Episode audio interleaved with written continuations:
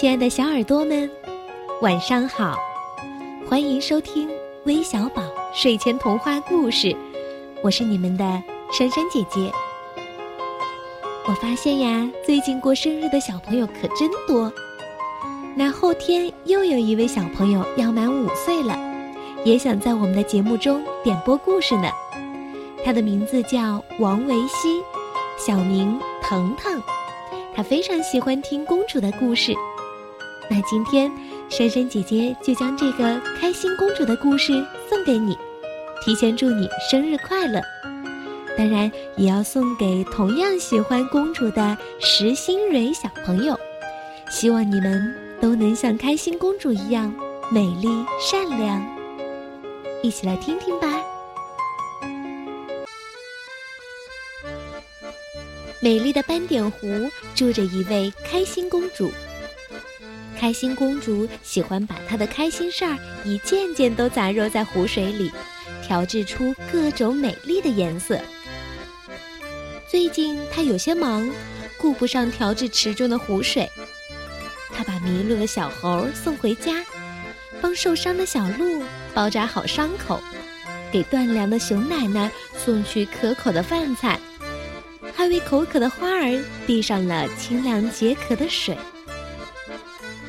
天，就在开心公主回家的路上，她发现天空不知什么时候变得灰蒙蒙的，就像有人故意把蓝蓝的天给遮住了。开心公主有些不开心了，她赶忙回到斑点湖，用湖中最清洁的水调制出彩虹的颜色，天空顿时变得色彩斑斓起来。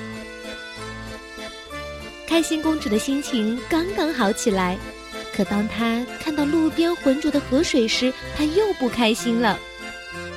她喜欢看到清清的河水里成群的鱼儿游来游去，她立刻调制出一抹抹红，一抹抹绿，一抹抹黑，河水变得清亮起来，各式各样的鱼儿欢快地在水里游起来。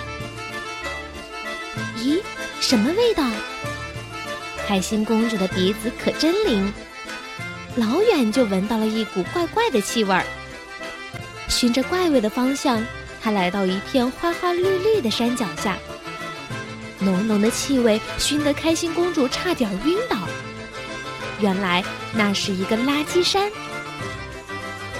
开心公主好不容易才把那堆垃圾分好类，又分别将它们送到各自的处理厂。看着小山渐渐变平，开心公主脸上露出了灿烂的笑容。唉，该好好休息一下了。开心公主伸了个懒腰，打算美美的睡上一觉。这时，她才发现，冬天竟在不知不觉中来临了。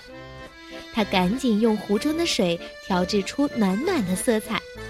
为那些过冬的小动物送去一床床厚厚的棉被。转眼间，夏天又来了，要出远门了。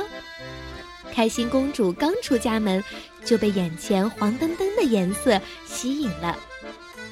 可还没等她靠近，就已经热得大汗淋漓了。开心公主难受极了，看着渐渐变大的沙漠，她的喉咙真的都快冒烟了。开心公主放弃了远行，掉头回到湖心，调制出一抹抹生机勃勃的绿色，沙漠变成了绿洲。开心公主又要上路了，这次呀，她真要远行了。